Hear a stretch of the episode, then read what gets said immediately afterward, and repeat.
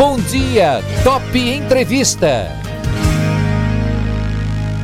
Falando um pouco do nosso bate-papo, né, Maria José? Uhum. Bom, bom, dia inicialmente para você, né? Tudo certinho? É, bom dia, ouvintes da Top FM. Eu espero que vocês estejam bem em casa, ah. né? E que vocês tenham uma perspectiva de que tudo tem um começo, um meio e um fim. É isso aí. E, na minha opinião, nós já estamos passando do meio. Opa, né, Deus te ouça. Então, assim, que as pessoas não se desesperem, né? Que as uhum. pessoas não entrem é, em desespero porque não tem outra opção. A opção é essa, ficar em casa, né, Eduardo? Então, né, mas é ficar em casa, por enquanto ficar em casa, aguentar mais um pouquinho. A gente sabe perfeitamente a pressão que as pessoas do comércio, da, né, pessoas profissionais liberais, gente que perdeu o emprego e tal, tá desesperado para voltar às atividades, mas vamos fazer isso com muita calma, né? E aliás, é nesse contexto que é o nosso bate-papo de hoje, né?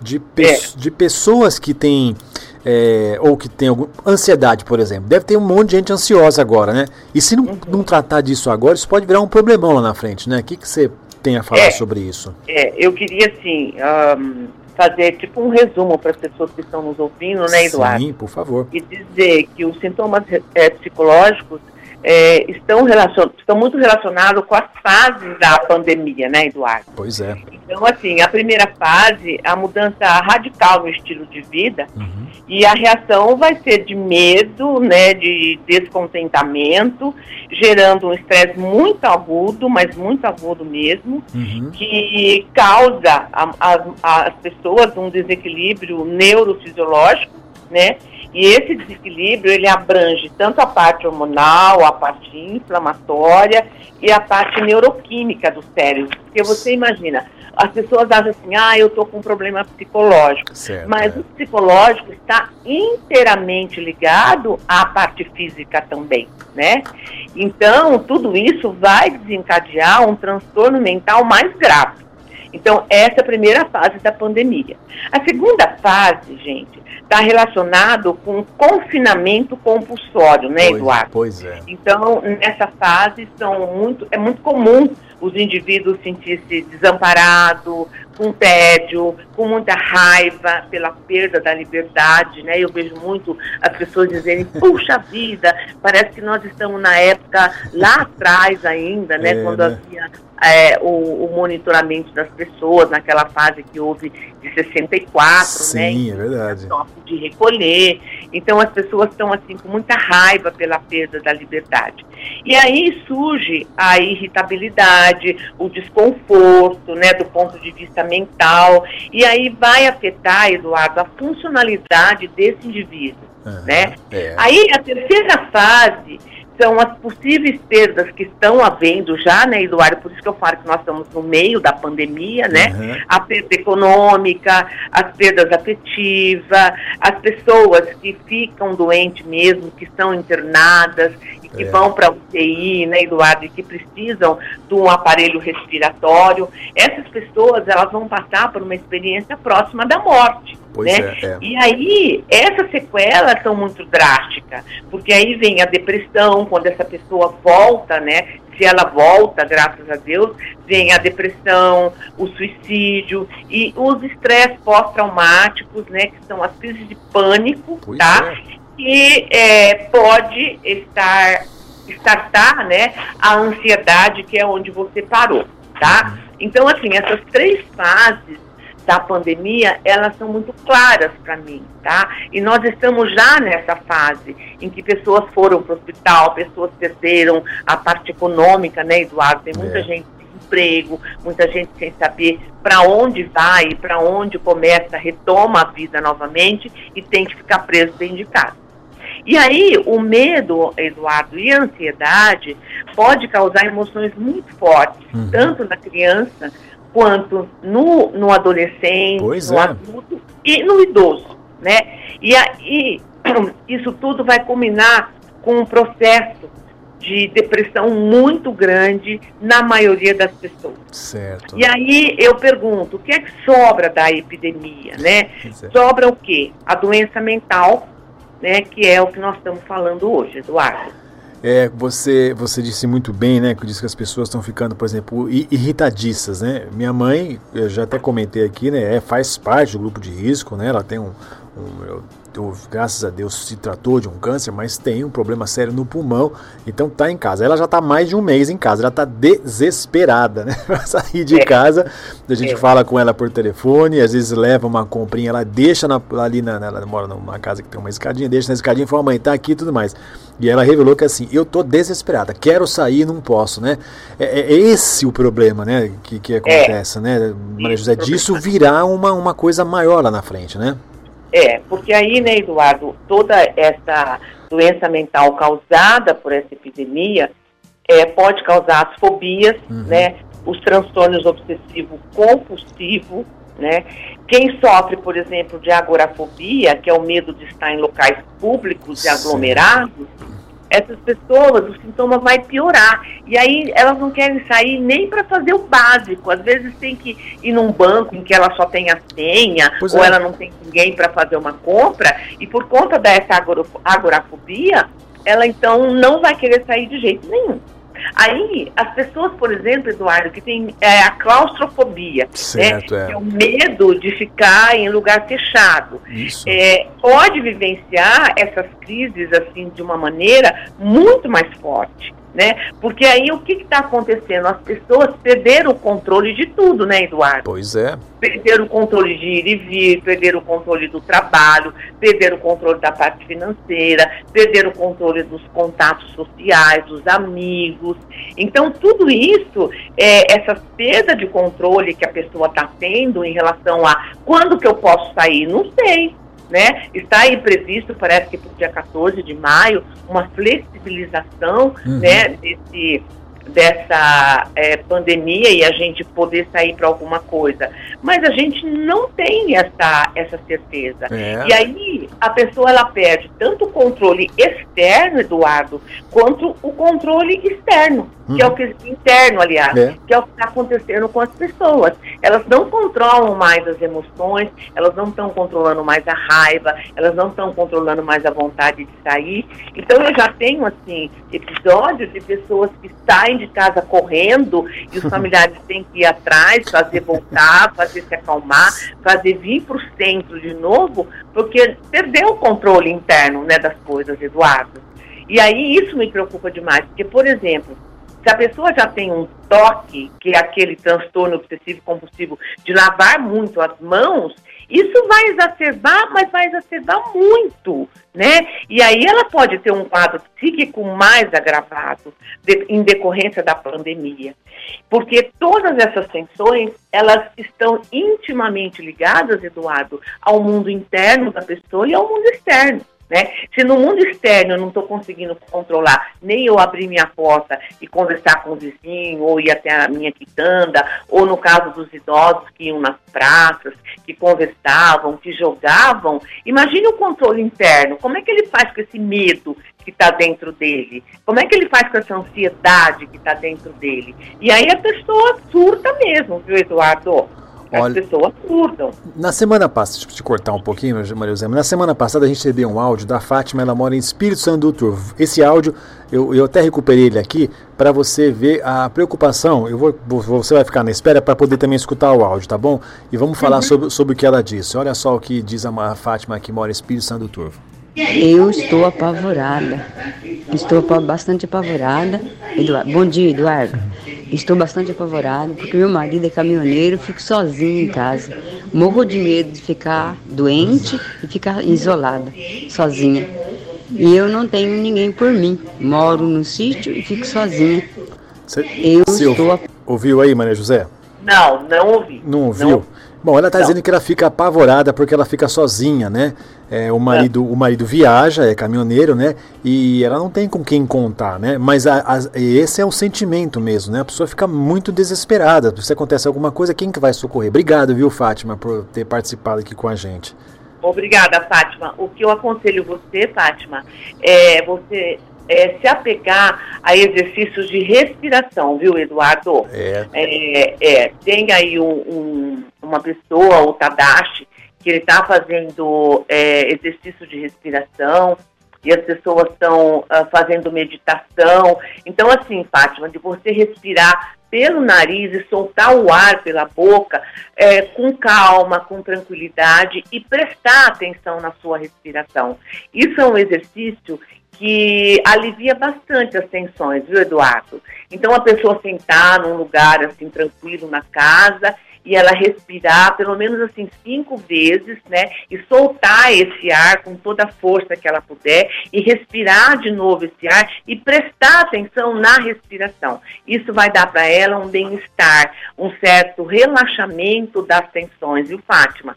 Então as pessoas pensam, ah, Respirar, a gente respira todo dia, mas é um ato tão automático que a gente não alivia as tensões respirando, que a nossa respiração também é ofegante, né, Eduardo? Pois é. Também é uma respiração de tensão, de medo, de angústia. Então, assim, para um pouco, né? Entenda que a situação hoje é uma situação que é o que temos para hoje. Uhum. Nós não podemos ter o controle dessa situação, não podemos dizer vou sair amanhã, depois da manhã, porque é um prejuízo muito grande para você. Se você está já ansioso, se você está muito tenso e você sai e aí você adquire essa doença, as coisas vão ficar muito piores, né, Eduardo? Pois então, é. assim, o bom senso agora tem que fazer parte do nosso mundo interno. E se você estiver muito, muito, muito tenso, é, siga essa minha orientação. Se apegue à sua respiração. Hum. Preste atenção na sua respiração. Isso vai diminuir as tensões, né? E essas tensões, elas afetam o, o sistema imunológico meu, seu, seu, da sua mãe, entendeu, Eduardo? E aí a gente fica muito a mercê, né, desse vírus, porque se cai o seu sistema imunológico, qualquer coisa pode te afetar. Então você vê até onde está indo, né? Essas tensões todas que as pessoas estão passando presas dentro de casa, né? É uma situação assim que nós vivemos, que eu não vivi, mas que as pessoas mais velhas viveram, por exemplo, em 1918, uhum. quando teve aquela febre, né? Aqui no Brasil. Sim. Então, é, quando teve aquela gripe espanhola, né? Que tirou até o nosso presidente, que na época era o Rodrigues Alves. É. E aí, ninguém nunca viveu isso, entendeu? De ter que ficar trancado dentro da sua casa, de não ter liberdade, de não ter, assim, nem a, a liberdade de conversar com o vizinho, de sair lá fora e conversar com o vizinho. Então, tudo isso gera tensões, né? E aí as pessoas, por exemplo, que tem um sintoma de hipocondria, Eduardo, que Sim. é um medo, é um medo muito grande, né, e prolongado de ter doença grave, é. ela começa a sentir o sintoma da doença sem estar infectada. Né? Tanta é a angústia dessas pessoas, tanto é a depressão, a ansiedade. Mas assim, qual é a doença? O que, que começa a estartar tudo isso, Eduardo? A ansiedade. Pois né? É. O medo de não ter controle de nada.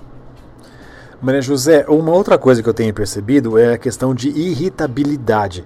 Ah, sim. Porque as pessoas ficam dentro de casa e aí fica, ah, esse governo que fez isso, ah, essa doença que não sei o quê, e aí fica bravo com todo mundo, com Deus e o mundo, acaba brigando com, com o cônjuge, com o parceiro, com os filhos, enfim.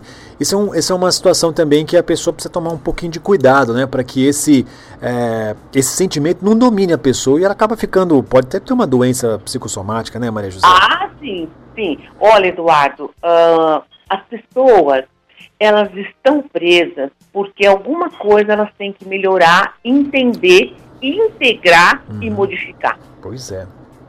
E aí, por exemplo, uma coisa que funciona muito é a resiliência, né, Eduardo? O que, que é a resiliência, gente? É você ter é, uma coragem interna, é você ter mecanismos internos que façam você superar um obstáculo. Isso. E nós estamos com um obstáculo enorme aí, que é as nossas portas trancadas, né?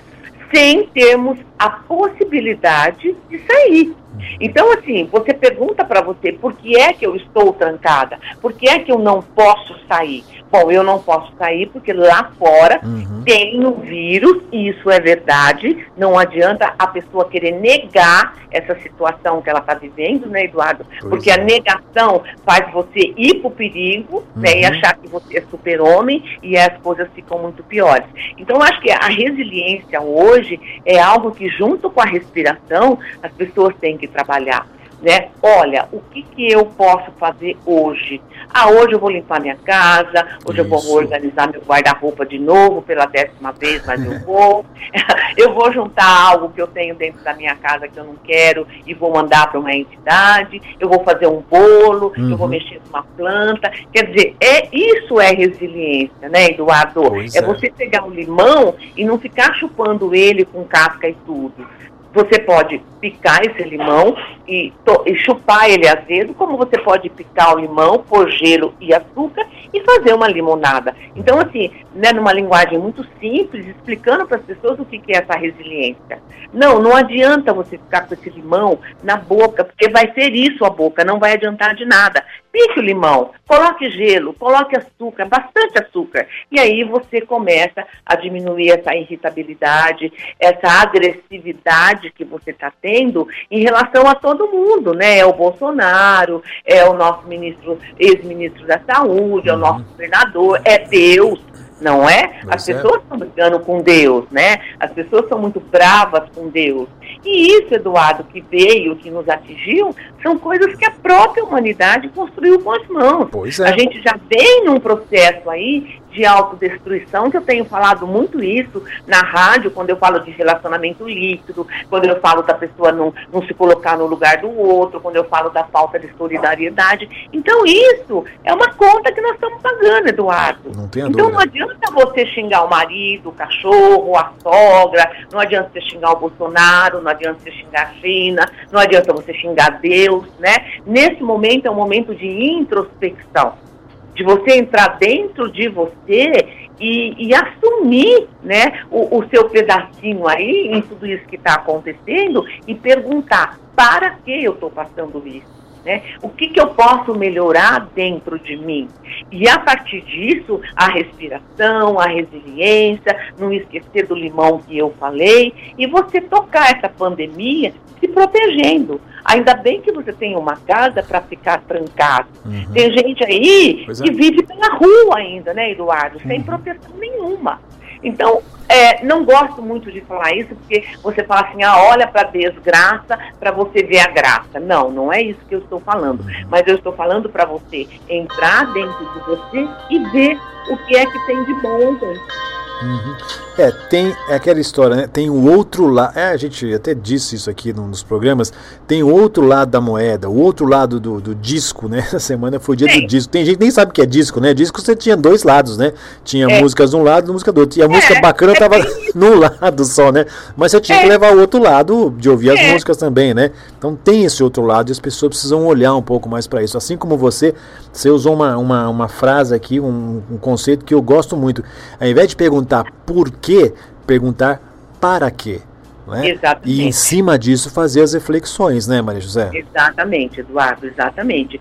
Assim, o Eduardo, o que eu quero explicar para as pessoas é que nós estamos vivendo uma ansiedade social, uhum. tá? Que está beirando ao desespero já, né, Eduardo? Isso. Está beirando uhum. ao desespero. E aí, o que eu acho é que se as pessoas estiverem muito mal, aquela pessoa que não está tendo o mesmo controle, procure um profissional da saúde, Isso. né? Esse profissional profissional da saúde vai explicar para ela que o que nós estamos vivendo é uma situação momentânea e que essa ansiedade social ela também está vivendo. Está todo mundo no mesmo barco, né? O que nós não temos é a arca de Noé para nos salvar. Eu sempre é disse, né, Eduardo? Que é uma coisa que o Leonardo Boff dizia. Olha, nós é, estamos indo ao encontro de um grande iceberg. Eu não esperava que esse iceberg fosse tão denso quanto está sendo, mas são palavras do Leonardo. Uhum. E o problema todo é que nós não temos a Arca de Noé para nos salvar. Então, assim, vá a um profissional da saúde, nós estamos atendendo as pessoas, né? Tem tanto uhum. profissional em Bauru, tem links aí que os profissionais estão de plantão da saúde atendendo essas pessoas, para que elas entendam que é uma coisa momentânea, né? E que o que ela está sentindo é congruente com todo mundo, não é só ela que está sentindo. O universo inteiro está sentindo isso, né? E que o que ela está sentindo não é, às vezes, uma doença de paz, entendeu, Eduardo? Yeah. É. Mas é uma doença que está alavancando todo mundo. Né? Quem hoje fala assim, ah, eu estou tranquilo dentro de casa, eu estou assim, nossa, todo dia fazendo meditação, não, é, né? A, a ansiedade social hoje é uma coisa que a gente está à beira do abismo, do desespero. Só que não pule no abismo que vai ficar pior, né, Eduardo? Que é o fato da pessoa querer sair à força, não. né? Porque é mesmo que ela saia, e enquanto eu, eu, tive, por exemplo, uma amiga que disse assim, ah, eu saí com meu namorado e o Franz Café estava aberto. Uhum. E aí nós fomos lá para bater um papo. E aí, né, o Franz disse, olha, eu posso servir o café Isso. e vocês levem o café para casa para poder tomar o café. E eles Isso. saíram muito bravos de lá, uhum. né? Então você vê que já não está tendo mais um limiar assim de conter esse impulso de querer sair de casa. Não dá para sair de casa. Você sabe, Eduardo, eu não fiz uma pesquisa ainda, mas eu acho que as crianças devem estar lidando muito melhor Sim. com essa história de não sair de casa do que o adulto né? E do que o idoso, claro. Eu acho que o problema maior aí está na faixa do adulto, idoso e adolescente, né? Porque não tem balada, é, não, não, tem barzinho, né? Como que esse povo vive sem isso? Me conta. Tem, tem as, tem as lives, as, as, lives, né? é. né? Estão acontecendo as lives, dá para matar um pouquinho a vontade, a saudade é. do artista e tudo mais, mas não dá para reunir com todo mundo, né? É, exatamente. Mas aí, assim, Eduardo, o que eu queria, né, já acho que já estamos fechando. Estamos tá, fechando, né? eu, falo é. tanto, eu falo tanto, que o que isso. eu queria é, mandar como mensagem para as pessoas é que realmente essa pandemia, né, após pandemia, uhum. vai estartar muitas doenças psiquiátricas e que as pessoas uh, entendam e percebam que isso faz parte do todo, né? Não tem uma pessoa no mundo que não esteja passando por essa é. pandemia, né? E aí de você se colocar no lugar, no lugar das pessoas que estão aí fora, precisando de alimentos, precisando de um, agora é o frio, de um cobertor, né? E você uhum. tem tudo isso dentro da sua casa. Então, olhe para dentro da sua casa, da logística da casa de móveis, mas não deixe de olhar para a sua casa interna. Né? Coloque os móveis da casa interna no lugar. E aí, a hora que acabar essa pandemia, você vai nascer, você vai renascer, você vai sair para fora da sua casa